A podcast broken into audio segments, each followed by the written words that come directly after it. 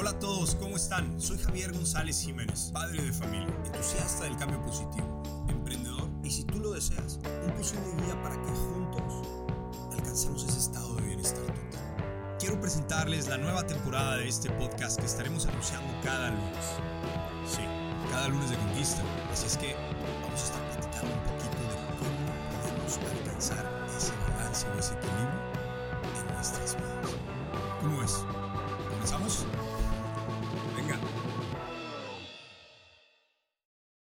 Todos, ¿cómo están? Bienvenidos a su podcast Bienestar Total. Soy su amigo Javier González y el día de hoy tengo una invitada muy especial para mí. Vamos a platicar un poquito sobre la vida. Vamos a filosofar. No me gusta tanto, pero bueno, pues este quienes me conocen van a decir que soy un mentiroso, caray, Priscila. Priscila Porcini, bienvenida a Bienestar Total. Muchas gracias por aceptar nuestra invitación y estar aquí. Muchas gracias a ti, Javier. Yo siempre estoy dispuesta a filosofar todo lo que quieran. Es muy divertido y vas a ver que te vas a divertir. Muchas gracias. Pues lo importante no es tanto que nos divertamos tú y yo, sino que la gente que nos escuche pase un buen momento, pero más que el buen momento, Priscila, que se lleven, que se lleven algo de valor, ¿no? Este, pues Priscila Porcini, coach de vida, emprendedora y un ejemplo de líder que viene a compartir ideas con nosotros. Entonces le damos la bienvenida a Bienestar Total. Hoy el lunes de conquista, Priscila. Entonces, bueno, pues vamos a, vamos a comenzar. Eh, yo creo que sin duda vamos a poder compartir ideas de cambio, ideas de transformación. Y bueno, para todos ustedes que están ahí afuera y que estén buscando esa señal, ese como pequeño empujoncito que nos hace falta para, pues como para dar el paso, eh, el paso para salir de la procrastinación, tal vez, ¿no? De la indecisión, de eso que nos frena a, tomar decisiones para emprender, para empezar el camino. Bueno, si están buscando una señal o si están buscando un motivo, si están buscando algo en particular, pues tal vez es este programa o tal vez es este, esta charla que vamos a compartir nosotros hoy, Priscila. Entonces, pues espero que nos acompañen a lo largo de toda la sesión de hoy. Eh, sin duda esta yo creo que para muchos podría ser la señal. Y bueno, pues este es el momento, ¿no? Eh, si te quedas hasta el final de esta plática, seguramente te convencerás de ello. Entonces, ¿qué piensas tú, Priscila? ¿Crees que lo podremos lograr o no? Yo creo que sí. Bueno. Yo creo que detrás de todo lo que compartamos el día de hoy va a haber un nugget de sabiduría para alguien que esté, que sea su momento escucharlo. Venga, me encanta, me encanta, me encanta. Pues vamos por ese nugget. A ver qué tal, a ver cómo, cómo, cómo sale, pues. Eh, Priscila, para comenzar este diálogo y que nos platiques un poquito de ti, de tu visión, tu filosofía, hay que comentar primero que nos encontramos en una época crucial, ¿no? O sea, sobra decirlo, pero sin duda estamos viviendo tiempos complejos, difíciles. Siempre depende de la, de la perspectiva o el, el, enfoque con el que vemos las cosas, ¿no? Hay quienes eh, con resiliencia se enfrentan a la tempestad y, a la adversidad y, bueno, pues le dan la vuelta a la misma o hay quienes aprovechan justamente los tiempos complejos como para sacar ventaja sobre los demás. Entonces, yo creo que al final todo es relativo como, como, como bien muchos ya sabemos y hemos decidido, eh, pues, como hemos decidido vivir, Priscila, ¿no? O sea, con, con, el, con el enfoque en positivo de poder aprovechar todo momento, porque si bien lo he dicho antes, creo que la vida es una serie de problemas, ¿no? Es una serie de problemáticas que se nos presentan desde el momento en el que suena la alarma en la mañana y tenemos que comenzar a tomar decisiones en micro eh, milésimas de segundo, ¿no? Este, eh, entonces, eh, bueno, pues yo creo que para todos esto del, del, coronavirus representó un volver a como plantearnos eh, lo que ya teníamos concebido como sociedad, como empresa, como, como profesionista, como, como, padre de familia. Eh, este, sin duda hay que replantearnos como la esencia de, nuestro vivir, Priscila. Entonces, eh, yo,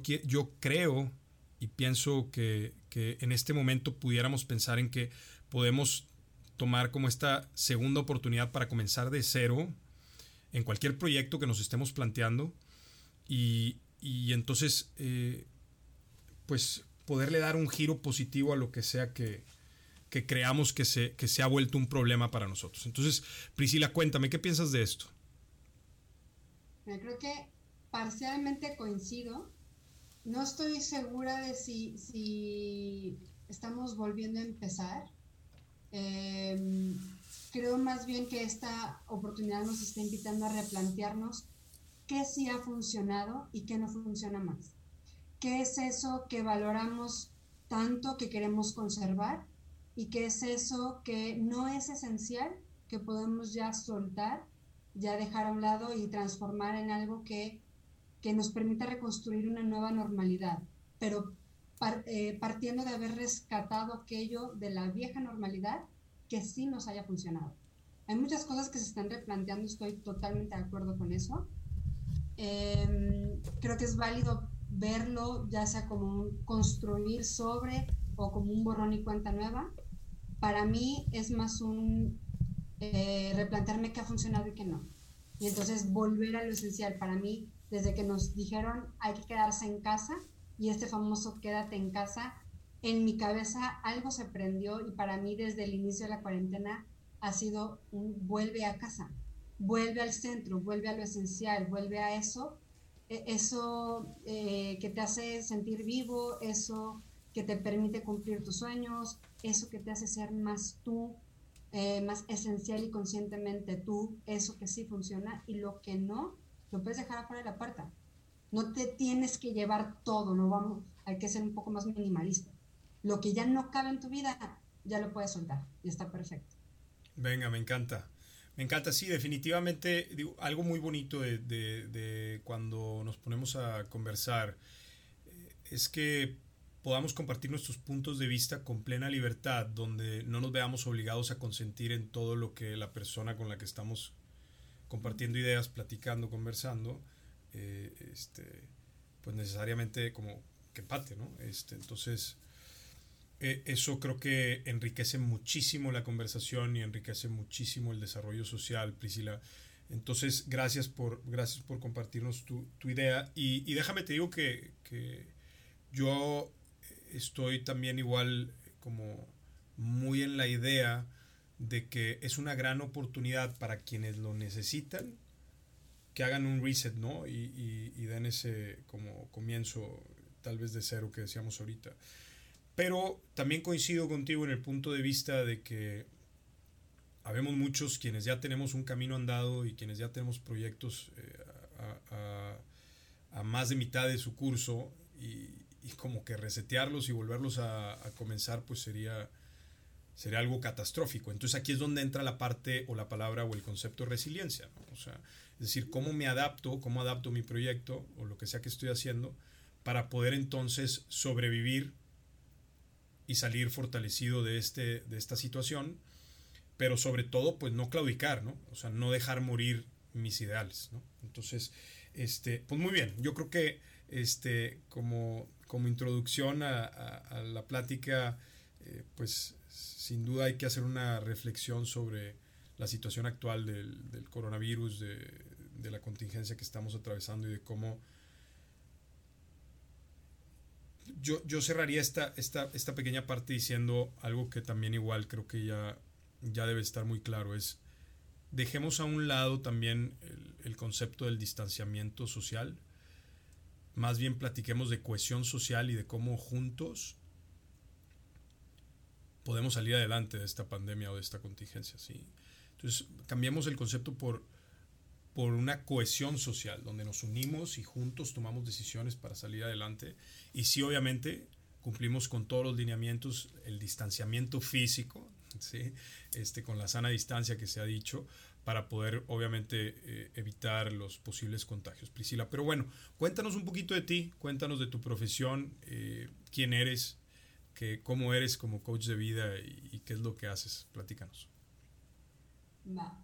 Eh, nada más antes de pasar a ese tema, me encantó lo de pasar del, del distanciamiento social a una cohesión social.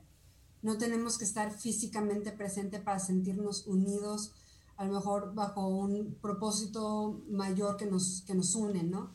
Y eso me encantó. Eh, ¿Quién soy? Bueno, esa es la, la pregunta del millón.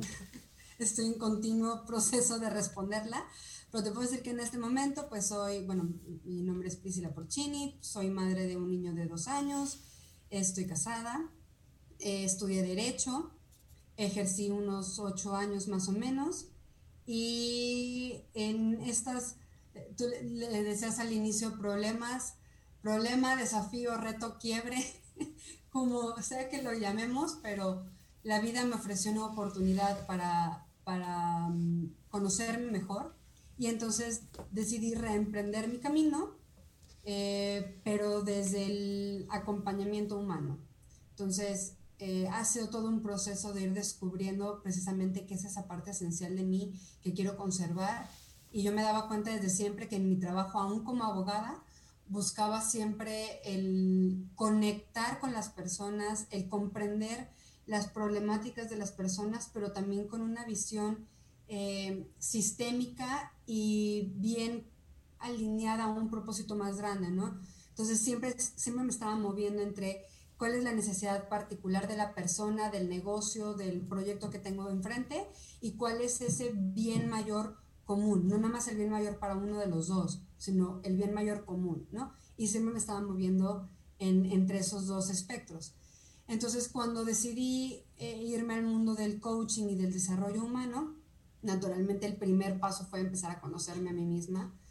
Em, y entonces lo que yo hago ahora como coach, como coach ejecutivo y como coach de vida y también moviéndome a los negocios conscientes, es precisamente ayudar a la persona a conectar consigo, a entrar, a hacerse responsable de sí misma y de su vida y entonces salir pero con una conciencia mucho más colectiva. ¿Sí? Pasar de me hago cargo nada más de mi metro cuadrado a me hago cargo de mi metro cuadrado que colinda con el tuyo y que cohabitamos un territorio del cual somos corresponsables y co-creadores, ¿no? Entonces, y, y, yo estoy empezando a definirme a mí misma un poco como purposeologist. Amo el propósito, para mí el propósito es como la piedra angular sobre la que se construye y la que genera esta cohesión de la que hablábamos hace rato.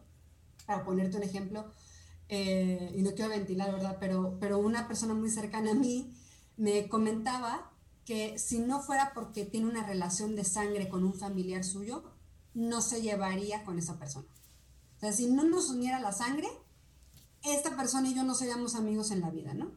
Entonces yo me quedaba pensando en esto de qué es lo que, qué, qué sería esa sangre en un equipo de trabajo, en una sociedad, en una relación de pareja, cuando no hay una relación de sangre, ¿qué es eso que puede tener tal fuerza que te una a otra persona por la que estés dispuesta a atravesar momentos incómodos para conversar, para llegar a acuerdos, para co-crear proyectos nuevos? ¿Y me vas a decir qué es o todavía no lo encontramos? Te voy a decir que ah, eso, bueno, porque ya me estoy emocionando. desde mi punto de vista, es el propósito. Cuando hay un propósito superior común. ¿Sabes cómo, le, ¿sabes cómo le digo yo, Priscila? Le digo amor, porque al final para mí el amor es un acto de voluntad. Entonces cuando, cuando tienes el propósito de amar, o sea, siendo que el, amor es un acto de voluntad, o sea, para amar realmente necesitas, necesitas tener la voluntad de hacerlo, o el propósito, ¿no? Como estar, tener, estar, tener la, la proposición de decir, yo quiero amar a esta persona, ¿no? Porque, porque amar en el concepto de la vida real, pues no es sencillo. O sea, conservar un amor que sea perpetuo, duradero, este, eterno, ¿verdad?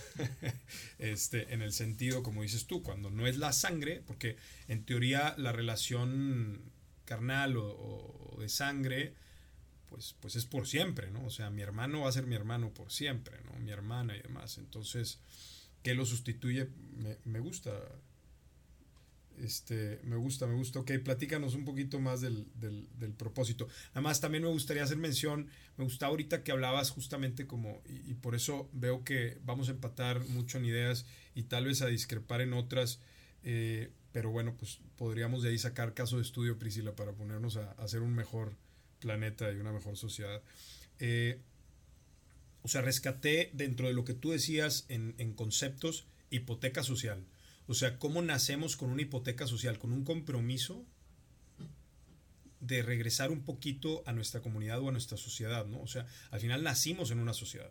Y entonces cuando nacemos en sociedad, pues nacemos con una responsabilidad adquirida de corresponder a mi vecino, de corresponder a mi hermano, de corresponder a mi amigo, de, corresponder a, la gente que cohabita conmigo en este espacio, ¿no?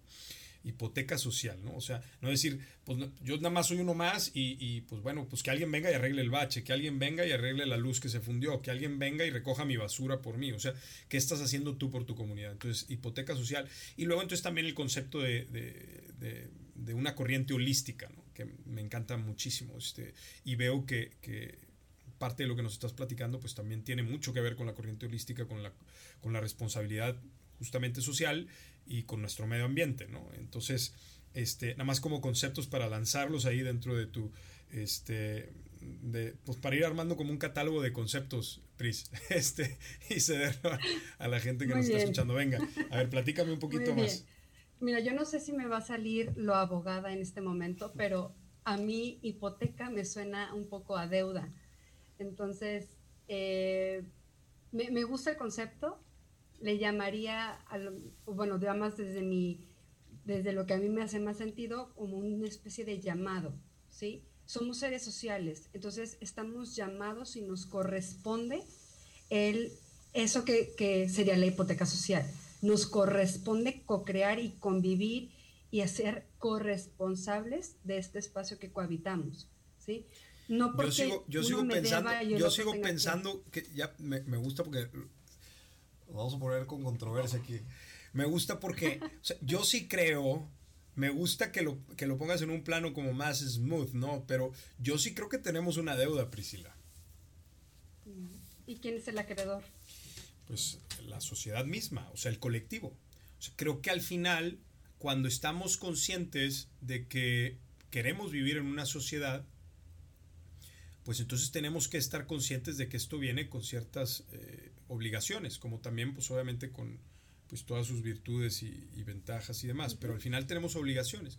Y esa es parte de la deuda eh, que, veo que tenemos ahí al, haber nacido, ¿no? Como que ya, ahora si tú me dices, bueno Javier, podemos replantearlo a un tema de, pues ¿por qué deuda? Mejor nada más como dejemos, dejémoslo como con un compromiso este, de, de, a la palabra. Mm, este, sí, pero quedaría incompleta. Tal vez. Quedaría incompleta en el concepto de, de, de, esta deuda social. Habrá quienes no la cumplan y entonces, pues, este, entonces quedarían endeudados, ¿no? Este, pero bueno, pues, tal vez en, en, otra ocasión lo podemos debatir un poquito más. Sí, está muy interesante el tema. Eh, creo que es, es nuestro derecho vivir en sociedad. Es un derecho que tenemos, con el que nacemos eh, inherente a nuestra condición humana. Y de ahí nace la responsabilidad. Eh, Víctor Frankl, que me encanta a mí Víctor Frankl, eh, él hablaba de que la libertad y la responsabilidad son un binomio y, van juntos. No puede haber libertad si no hay responsabilidad y no puede haber responsabilidad si no hay libertad. No puede haber un derecho si no hay una obligación. Y no puede haber una obligación sola si no hay un derecho también, si no hay una prerrogativa también.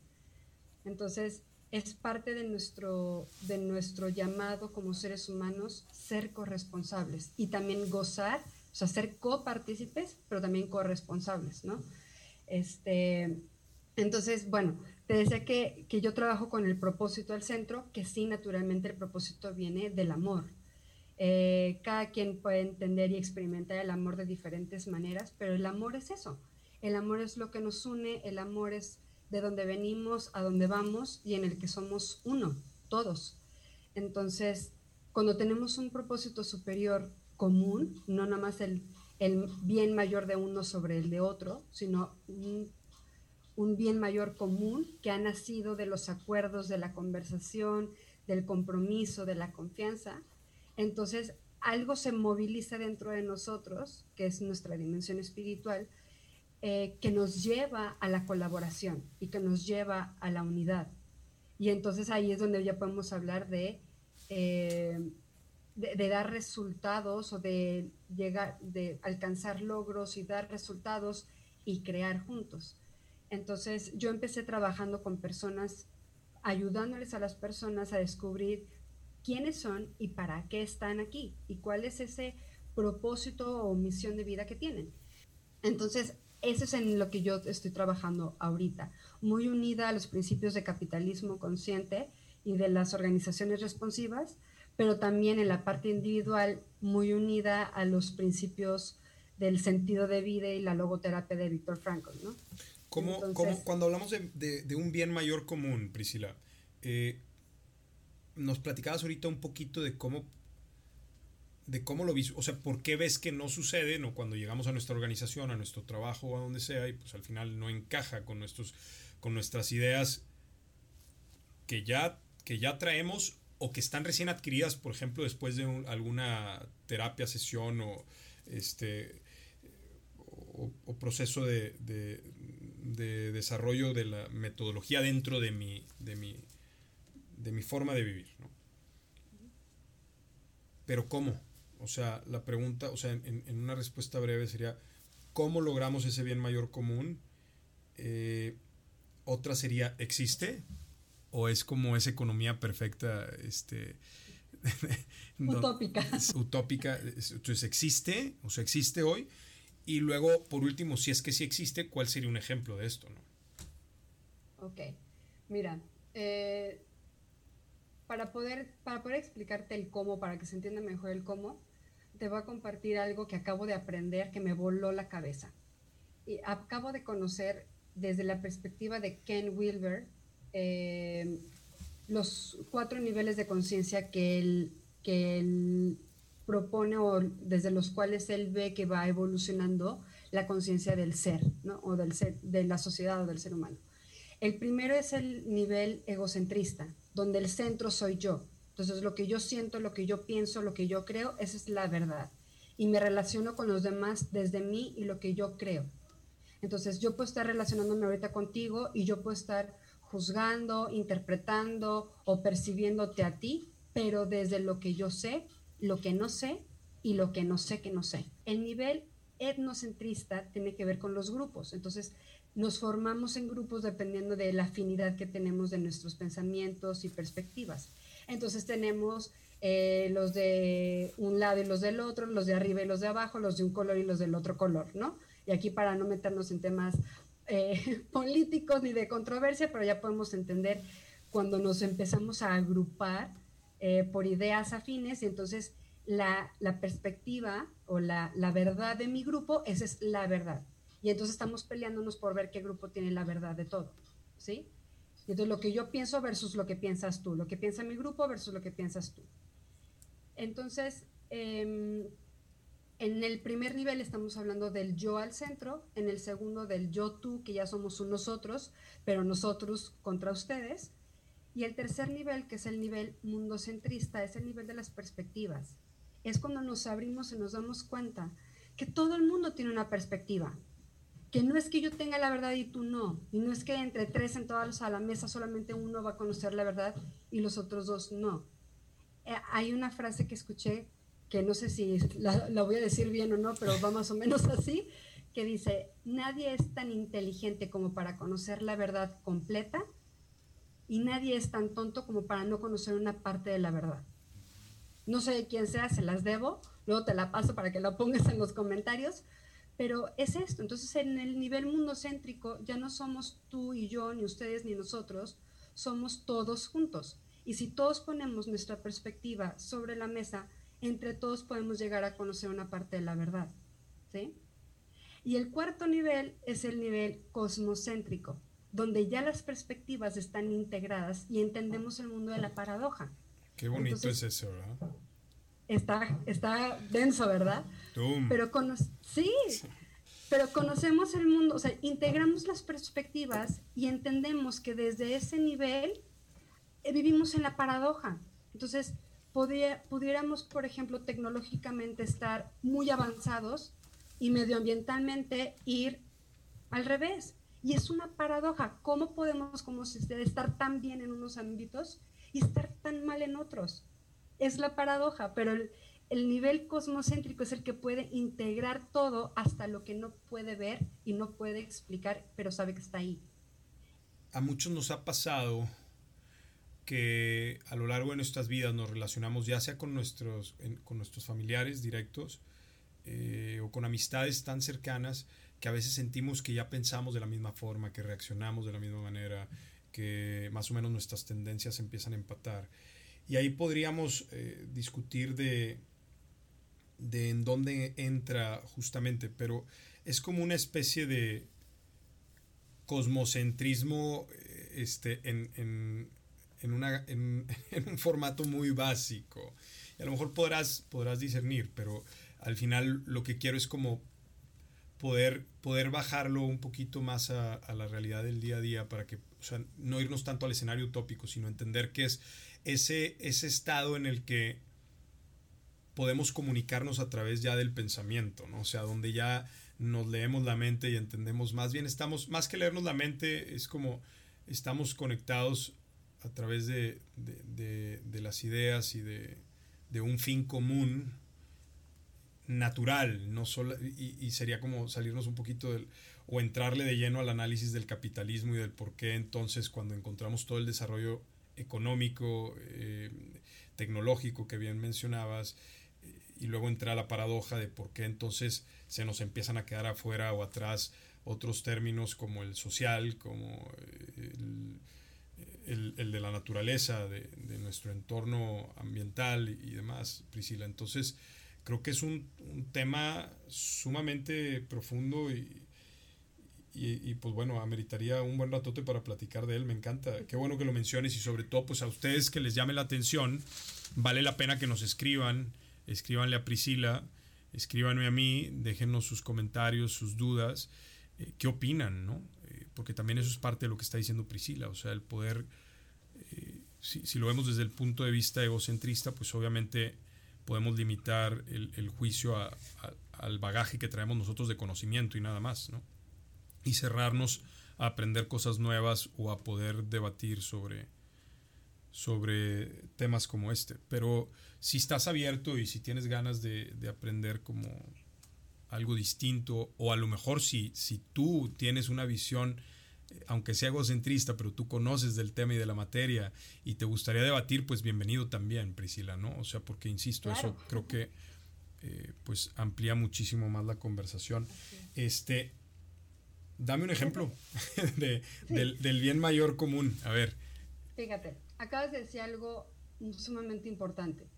Eh, y aquí les voy a ofrecer una herramienta que les puede ayudar a empezar a cuestionar para pasar de un nivel a lo mejor egocéntrico, egocéntrico a por lo menos etnocéntrico de ahí para arriba, ¿no? Eh, nosotros percibimos la realidad eh, nosotros percibimos la realidad, somos observadores de la realidad, ¿ok? Y de acuerdo a las expectativas que tenemos, a las experiencias pasadas y a las distinciones o conocimientos que tenemos, filtramos todo y desde ahí respondemos, ¿sí?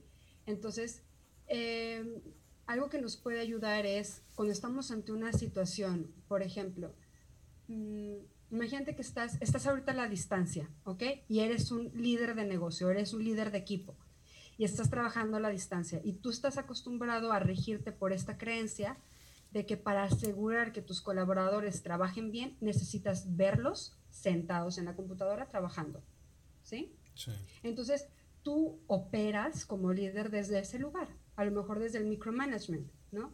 Si la persona está sentada en su lugar de trabajo o viene aquí a la oficina las ocho horas que tiene que venir, seguramente se está haciendo su trabajo y entonces lo va a ver reflejado en los resultados. ¿Qué pasa? Llega la pandemia y ahora todo el mundo está trabajando de manera remota y el líder de ese equipo está que se jala los pelos porque dice, no sé si la gente, cuando yo le escribo por WhatsApp a las 8 de la mañana, a las 2 de la tarde o a las 8 de la noche, está sentada trabajando o no. No los puedo ver. No sé qué están haciendo o no están haciendo. Entonces imagínate que este jefe tiene una colaboradora, ¿sí? O hombre o mujer. A ver, en este momento ya estamos en ese mundo un poco más parejo de los papás y mamás que trabajamos desde casa, ¿no? Entonces, este jefe le escribe a su colaborador o a su colaboradora para pedirle un pendiente. Son las 2 de la tarde y el colaborador no le contesta. Y el líder dice, ¿ves? El home office no funciona, la gente no me responde, seguramente están tirados, eh, disque mucho, mucha pandemia para de estar tirados viendo la tele, lo que este líder no sabe es que su colaborador, no importa si es hombre o es mujer en este momento, está con un hijo arriba del hombro, del hombro con el otro, con ya manchó el pañal, el otro tiene hambre, uno tiene que hacer tarea, no hay internet en la casa y tienen clases virtuales los niños también. Eso no lo sabe el líder, ¿sí?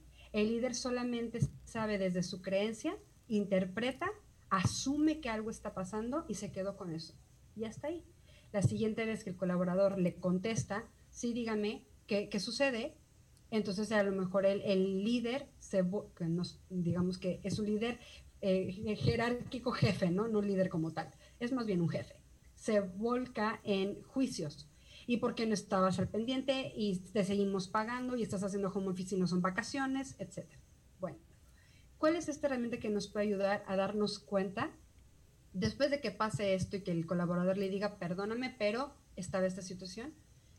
Cuando estés en una situación que te genera mucha incomodidad, donde ya estás empezando a sentir en tu cuerpo el enojo, la frustración, la impotencia, ya se te cuadran los hombros, ya fijaste la mandíbula y tu cabeza va a mil por hora pensando hasta de lo que se va a morir la otra persona, ¿sí? Fatalista. Tranquila, tranquila, Pris. Entonces, en ese momento, haces una pausa y te preguntas, a ver, ¿qué tan cierto es esto que estoy pensando? ¿Tengo evidencia de que esto que estoy pensando es la verdad completa? ¿Sí o no? No, no tengo evidencia de que lo que esté pensando sea la verdad completa. ¿Me funciona pensar lo que estoy pensando? ¿Me sirve pensar lo que estoy pensando? ¿Me está sirviendo a mí? ¿Es necesario? Pues la verdad no me está sirviendo porque no sé si es la verdad completa y yo ya estoy tan enojado que a ver cómo le va a hacer para calmarme. Entonces no me funciona esta manera en la que estoy pensando y tampoco tengo certeza de que sea verdad.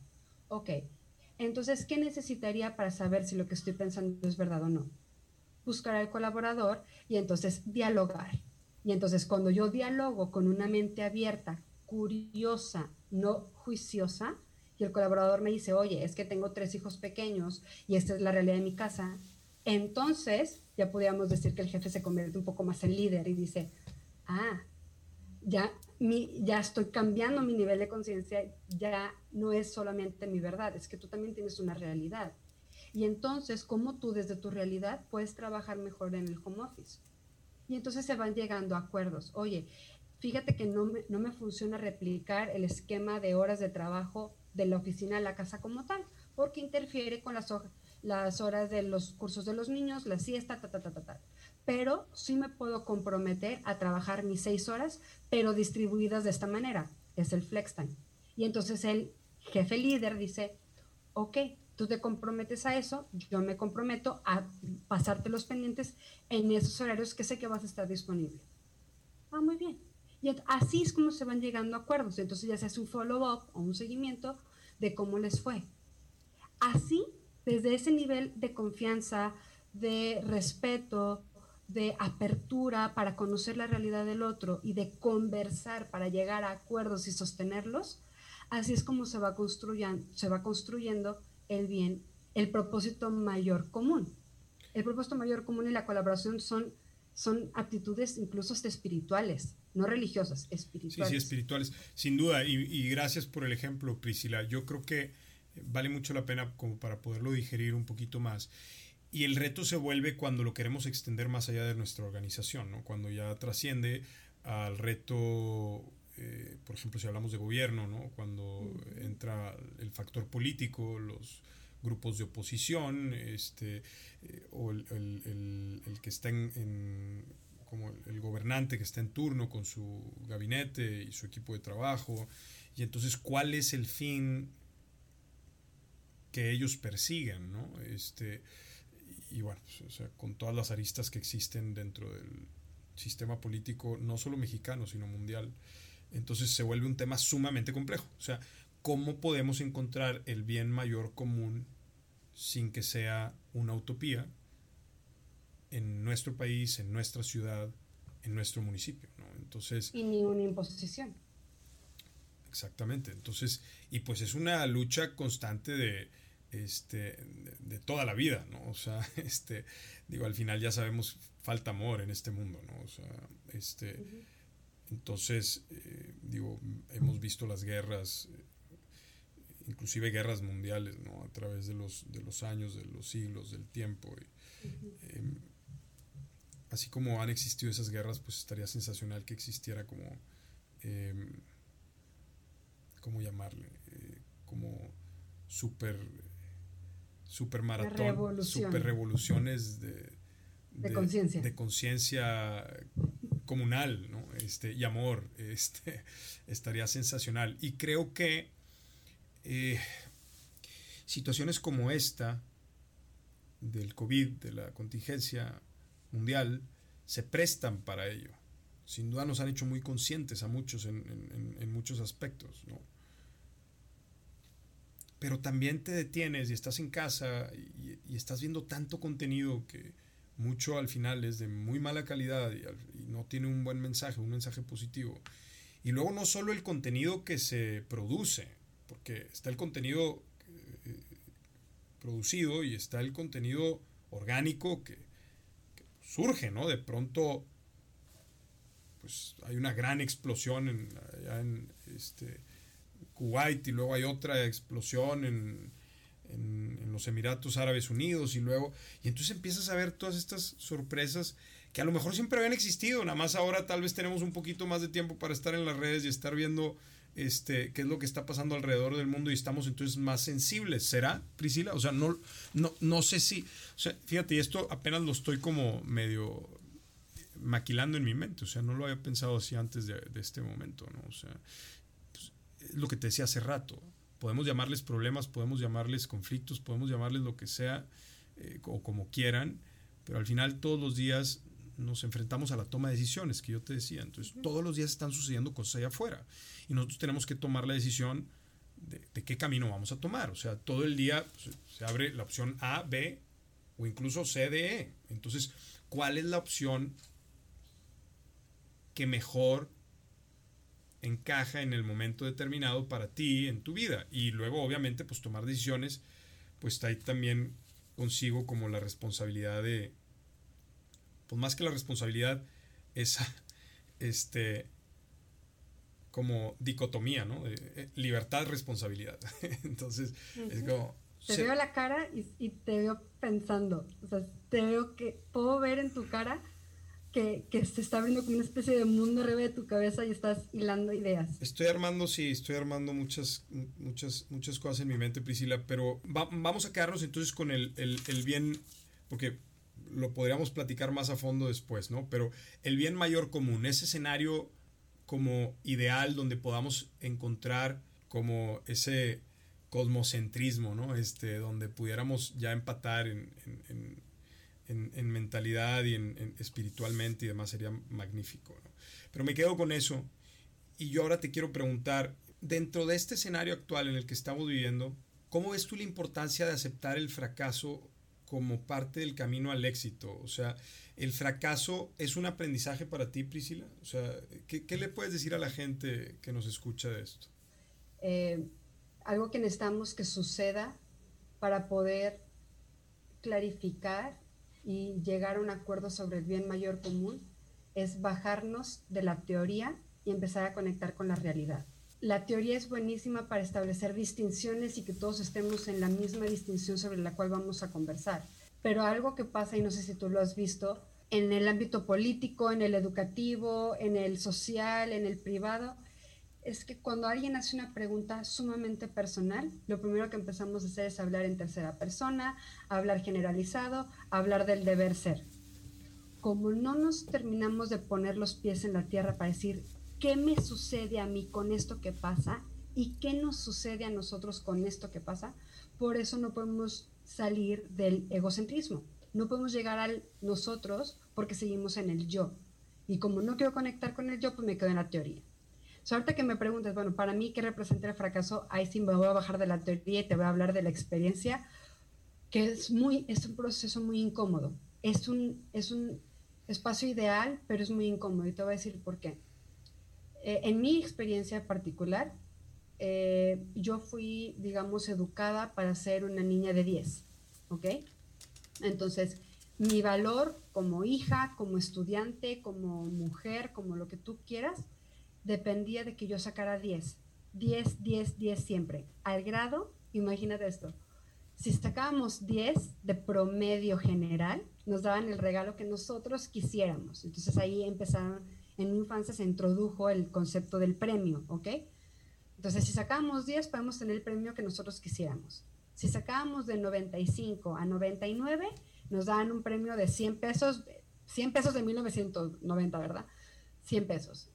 Si sacábamos de 90, de 90 a 94, no nos daba nada porque esa era nuestra obligación. Pero si sacábamos de 89 para abajo, estábamos castigados un mes. Un mes castigados. Así.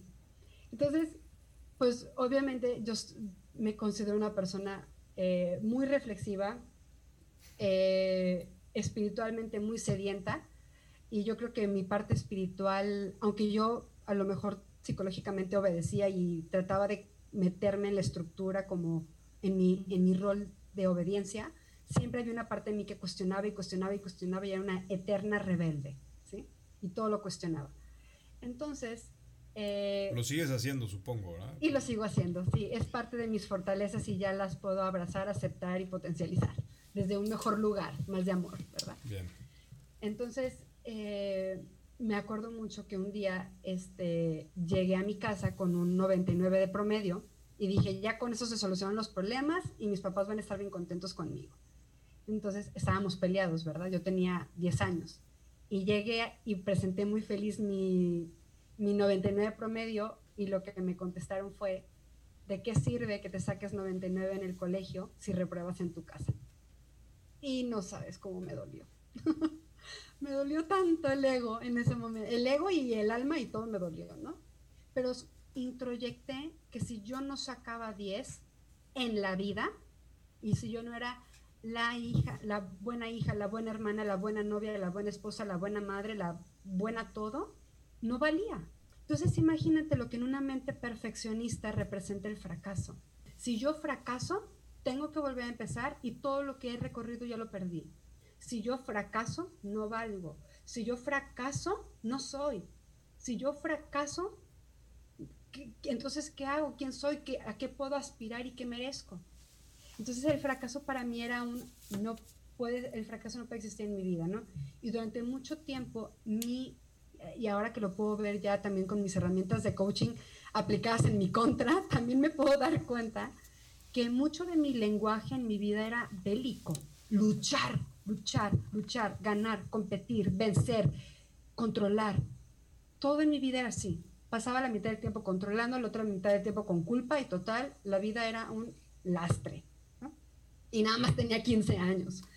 Entonces, eh, al día de hoy, eh, después de un cambio de carrera, después de varios que fracasos, o sea, mi, mi, niña de 15 años los vería a lo mejor como fracasos algunos, el día de hoy llegó un momento en mi vida en que toqué fondo, de verdad toqué fondo, yo ya no quería seguir. Eh, y ya venía mi hijo en camino y yo tenía un pavor de yo heredarle a mi hijo todo esto que yo veía tan negro y tan malo en mí. Entonces yo decía, bueno, a ver, ¿sería posible? Quizá, no sé, estoy, estoy hablando hipotéticamente, pero así me decía yo a mí misma, ¿no? ¿Sería posible vivir la vida aceptando que los fracasos son parte del camino? ¿Podría existir alguna realidad paralela donde el fracaso no sea tan malo como yo creo que es? Que la vida se componga de fracasos, de desafíos, de retos, de, de logros existe la posibilidad, yo tenía muy introyectado el no pain, no gain. Para que crezca, tiene que doler. Si no sufro, no vale la pena. Entonces ya era una masoquista buscando sufrimiento para que valiera la pena todo, ¿verdad?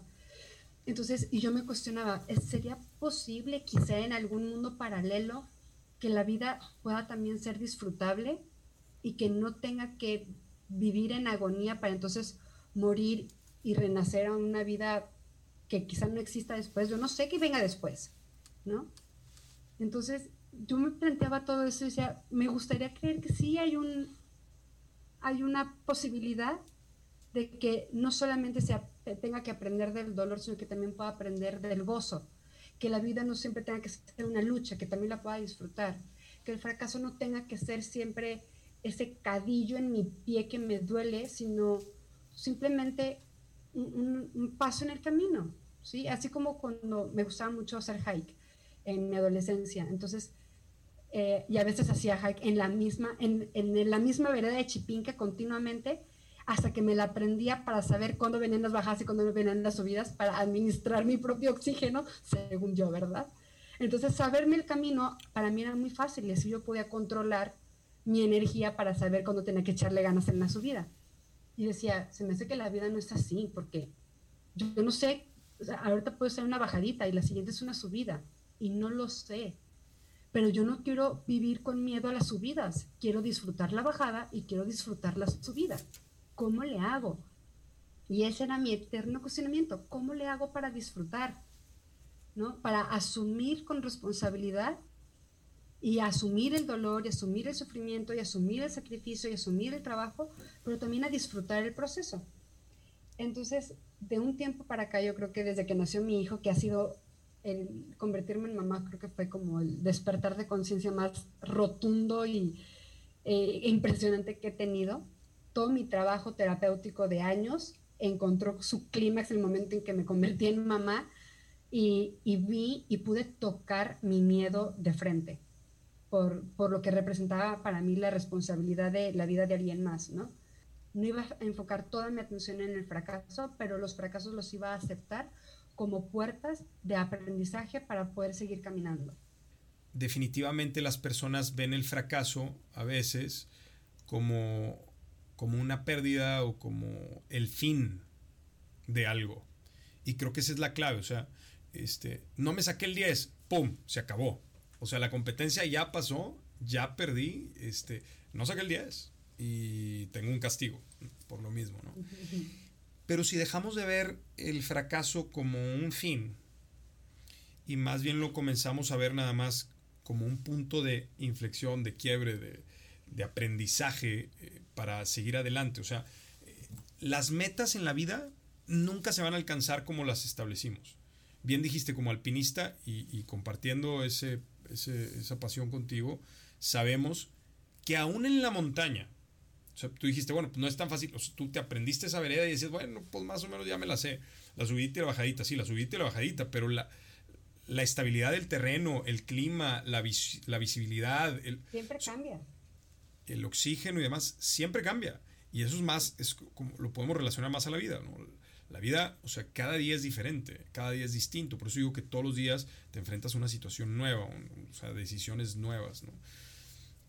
Entonces, así como en esa vereda, aunque tú piensas tenerla controlada, que es lo que te puede pasar en la vida cuando eres tan controlador, tan egocentrista, tan, tan metido en, tu, en tus propias teorías y el propio el bagaje de conocimiento que traes cargando heredado, tal vez, tú piensas conocer la vereda, Priscila, pero al final te vas a dar cuenta que de pronto este, pues por ahí llovió ayer o antier y, ese, esa bajadita que normalmente tú manejabas bien con tus suelitas Vibram, pues ahora está resbalosa y vámonos, ¿no? Te puedes dar un sentón y hasta abajo y te puedes llegar a lastimar y demás. Y entonces, yo creo que así es esto. Cuando yo hablo de las caídas, o sea, de, de, caerme en la vida, o sea, arriba de la motocicleta o corriendo yo, haciendo ejercicio, actividad física, me gusta ver, me gusta ver una caída como, como un tropiezo, ¿no? O sea, y si me tropecé, aprenderme a caer. O sea, es decir, en lugar de caerme y caer torpemente, ¿no? Este, y lastimarme más, en lugar de que en el momento en el que me tropiece, me aviente un brinco, una maroma del tigre, salga bien librado, me pare y siga. Tal vez no tatán, este, igual y con sudor y con tierrita en la cara y, y, medio tropezándome otra vez y si me vuelvo a tropezar dentro de esa maroma, me vuelvo a aventar otra y para arriba y vamos. Y sí, con sangre, sudor, sacrificio, tal vez, que es lo que tú decías. O sea, pues prefiero no verlo como el sacrificio en cuestión mental y en, la idea de que, de que todo tiene que ser con dolor. Pero es que ese es el mental que tenemos que trabajar, es entender, si para ti representa un sacrificio y dolor, entonces tienes que estar consciente de que ese es el camino a atender o seguir más bien, y que si aprendes a no verlo como, como un sacrificio o como algo de, dolor, y no es que te vuelvas masoquista, Priscila, este, es simple y sencillamente que, que lo puedas ver como esa etapa de quiebre, de aprendizaje, o no de un fin o un cierre de un ciclo, sino nada más que la vida así es. La vida trae sorpresas. Y, y me da pie a, a, otra pregunta, ¿no? O sea, hay mucha gente que tiene como mucho potencial, o más bien que pudiera llegar a alcanzar un potencial tremendo en lo que sea que esté emprendiendo, pero en muchas de las ocasiones pues no lo alcanzan y no llegan a la meta final. ¿Cuál es tu visión de esto? ¿Por qué crees que eso pasa? ¿Por qué crees que la gente se queda trunca en sus sueños, en sus metas, en sus misiones? ¿Por qué no alcanzan el máximo potencial de su elemento, Priscila? Esta es una pregunta compleja mm, y tiene varios puntos desde los cuales lo podemos abordar. Eh, mientras te escuchaba, por un lado pensaba, eh, y, y, estaba cuestionando, ¿verdad? Naturalmente, nada raro en mí, pero cuestionaba. Bueno, ¿y quién dijo que, quién dijo que existe una meta final? ¿Y quién, quién determina cuál es la meta final? ¿Y qué pasa si solamente vivimos de cara a la meta final y nos perdemos de las pequeñas metas de todos los días que sí vamos logrando? Checkpoints. Entonces, eh, mira, pueden existir un sinnúmero de razones por las cuales una persona no alcanza su potencial. Eh, visto desde fuera, si nosotros vemos a otra persona nosotros juzgamos que otra persona no está alcanzando su potencial, eso no es más que nuestro juicio. La persona puede sentirse bastante potencializada. Hablemoslo, hablemoslo, hablemoslo desde el enfoque de la persona misma. O sea, el decir, yo, yo, yo no estoy alcanzando mi potencial entonces, ¿no? Para, para, o sea, vamos a centrarlo ahí, Priscila. Eh, exacto. Entonces, si es la persona en la que dice, oye, yo no siento que esté alcanzando mi máximo potencial, la primera pregunta que yo le haría sería, ¿tu máximo potencial según quién? ¿Con quién te estás comparando para decir, cuál es tu referencia para decir que no has alcanzado tu máximo potencial? Si tu referencia es que no te ves, no te sientes, no tienes lo mismo que tal o cual persona, entonces estás empezando desde un lugar de carencia. Tu energía y tu atención están en el hacer y en el tener. Hago muchísimas cosas para entonces tener validación y entonces sentir que soy una buena persona y que soy útil y que soy exitoso o que estoy en mi máximo potencial. Pero si la persona dice, no, no, no, no me estoy comparando con nadie, simplemente siento una especie de, como una incomodidad interna que me molesta y no me deja en paz. Es, es una inquietud interna, cada quien lo siente diferente. Algunos lo sienten como una especie de, de, de espacio vacío, otros lo sienten como un aguijoncito. O sea, si no me estoy comparando con nadie, simplemente yo siento algo dentro de mí que no me deja tranquilo. Esa incomodidad, ese vacío, es la incomodidad de la incongruencia. Y la incomodidad de la incongruencia, que no sé quién soy, lo que estoy haciendo no me está llenando y lo que estoy teniendo no me es suficiente. Y ese, ese es maravilloso. Ese punto de quiebre en la vida es, híjoles, es un diamante en bruto porque es cuando tú puedes decir, ok, ya tuve suficiente de hacer para tener y sentir que soy. Quiero empezar desde otro lugar. Quiero saber quién soy para que mis acciones sean congruentes con quien yo soy. Y sí, tenga éxito, tenga dinero, tenga títulos, tenga validación si quiero, pero también quiero tener sentido, quiero tener paz, quiero tener plenitud, aquí y ahora. No mañana, ahorita. Eh, en el diploma de logoterapia que tomé, em, decía, eh, Víctor Frankl dice que se puede descubrir sentido de la vida, de mi vida y en mi vida. Y mi maestra decía, mira, yo no sé si la vida tiene sentido. Yo no sé si tiene sentido nacer para no morir. Pero sí sé que mi vida tiene sentido, porque puedo encontrar sentido en cada momento que yo estoy viviendo esto que estoy haciendo en este momento me hace ser mi yo más consciente, me hace ser más yo pleno, consciente, se alinea mi misión en la vida, estoy generando valor para mí, para otros, estoy donde, donde quiero estar, donde yo he elegido estar para algo en particular, sí. Ok, este momento tiene sentido. Entonces en este momento soy feliz. La alegría es, un, es una emoción, la felicidad, no sé si es un estado mental, pero sí es un estado del ser. Y el estado de ser tiene que ver con que hay una alineación, hay una coherencia entre mi espíritu, mi mente y mi cuerpo, en el aquí y en el ahora.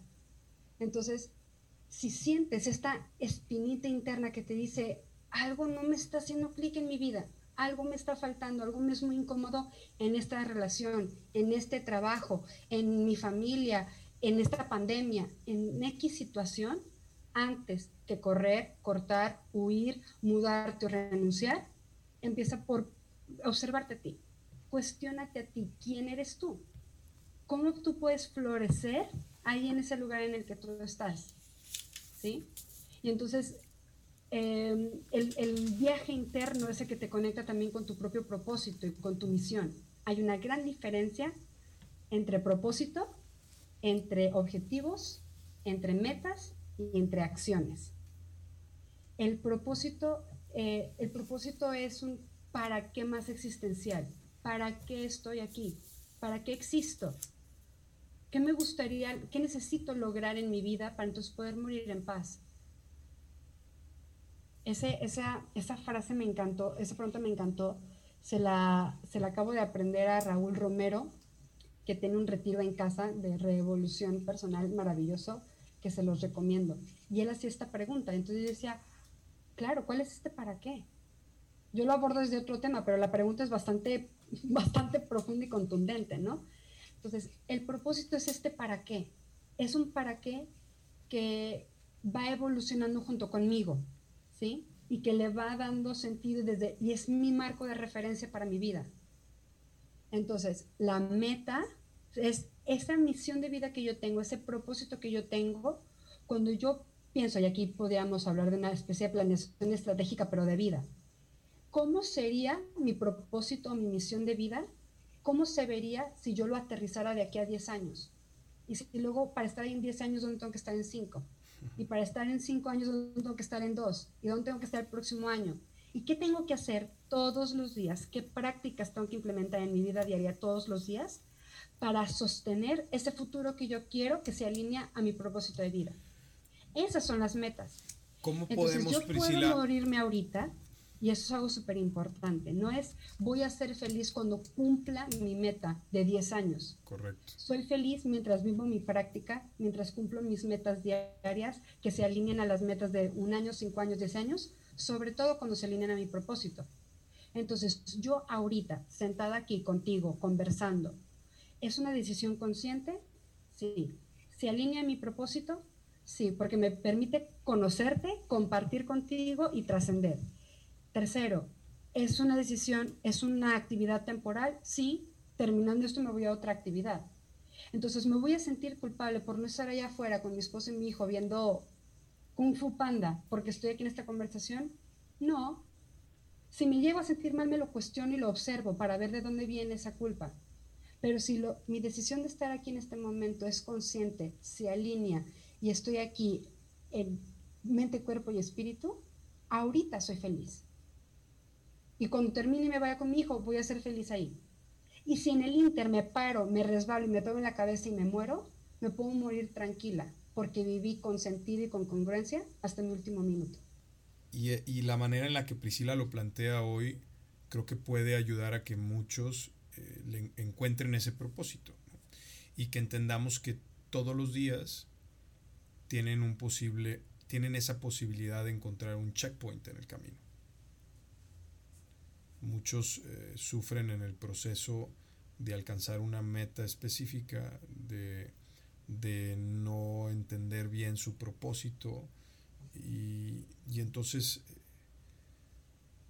terminan viviendo, como decía hace ratito, de manera autómata y en, y en, un sentido donde hemos escuchado que dicen por ahí que hay quienes eh, mueren a temprana edad y los enterramos ya este, por ahí, mueren como por sus 30, 40 y los enterramos a sus 70, ¿no? Y, se quedan como, como personas eh, que están viviendo para alguien más, ¿no? Este, que no están viviendo eh, en congruencia, que no están viviendo con propósito y sobre todo que no tienen muy bien definido su rumbo y su camino. ¿no? Pero me encanta, Priscila. Muchas gracias por, por, esos comentarios. ¿Habrá ahí algo de dolor, sacrificio para encontrar entonces el, el, propósito y la disciplina del día a día y la reprogramación para justamente como poder replantear esos pensamientos de negativos, de flojera, hacia positivos y de este, sí. superación? Pues mira, puede haber sacrificio y dolor si la persona tiene la creencia de que necesita el sacrificio y el dolor pero para mí ahí es donde entra el propósito. ¿Para qué me va a servir explorar este nuevo pensamiento en mis mañanas? ¿qué tipo, cuál es mi para qué en la vida? Mi para qué en la vida, imagínate, mi para qué en la vida es ser, es ser, em, es, es, gozar la vida y, y, compartir lo mejor que tiene la vida y, y crecer personalmente y ayudar a otros a crecer. Ok. La manera en la que yo empiezo mis días, ¿me acerca o no me acerca a ese propósito? No, la verdad no me acerca porque tengo que después invertir una gran cantidad de energía en volver a un centro más equilibrado para poder vivir con este enfoque. No me está sirviendo empezar mi día así. Me encanta, me encanta, me encanta que lo platiques porque al final ya nos pasaste un testimonio, ¿no? O sea, tú ya nos dijiste, yo crecí con este modelo de perfección, ¿no? Este, donde era la vida del 10, ¿no? Entonces, este, pues adquiere mucho valor lo que nos compartes ahorita, Priscila. ¿Crees que el ser humano, Priscila, Javier, Juan, Pedro, pueden llegarse a convertir en ese genio como reconocemos a un Einstein, por ejemplo? Es pregunta capciosa. no, es no, es una pregunta para que me respondas lo que sea que pienses. Mm, yo creo que hay diferentes diferentes maneras de expresar la genialidad. Yo creo que yo creo que el ser humano tiene en sí mismo todo el potencial para hacer lo que lo que está llamado a hacer. Si, si en algún momento de la historia necesitamos a un Einstein o necesitamos eh, a otra persona genio eh, de otra manera, es lo que necesitábamos. No sé si una sola persona puede desarrollar tanto su, su inteligencia para explotar los diferentes tipos de inteligencia. No lo sé. Yo creo que a lo mejor sí, pero también creo que si una persona desarrolla y potencializa una manera particular de expresar su propia genialidad y, con eso encuentra sentido y eso le, y a través de eso puede vivir en un balance en su vida y además también le permite contribuir al mundo, eso para mí es más que perfecto. Muchas gracias, sin duda, pues eh, nos hemos llevado grandes consejos. Eh, de Priscila, muchísimas gracias otra vez, Porcini, por estar aquí, por habernos acompañado en Bienestar Total. Eh, en cada lunes de conquista, ya saben, pues para nosotros es una pasión compartir un poquito de lo que pensamos, de lo que somos, de lo que hacemos. Y bueno, pues si sirve de algo, pues ya estamos, ya estamos ganando. Este, si tienes eh, ideas, complementos, si disiernes de alguna forma en, algo de lo que se compartió aquí ahora, cualquier mensaje, lo que sea, no dudes en compartírmelo. Eh, Priscila, ¿cuál es tu red social?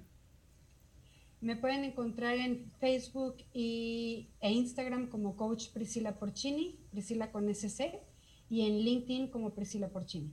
Bueno, pues este, es, para servir. este es su espacio, sin duda Priscila también eh, en, sus redes sociales eh, pues los atenderá a todos ustedes. Eh, no duden otra vez en compartirnos pues todo su contenido de valor, sus preguntas, respuestas, inquietudes y demás. Y con muchísimo gusto nosotros pues lo vamos a, a tomar en consideración y vamos a atender a todos y a cada uno de ustedes. Muchas gracias Priscila, gracias a ustedes, a todos los que nos escucharon, que tengan muy bonito lunes y una gran semana. Hasta luego.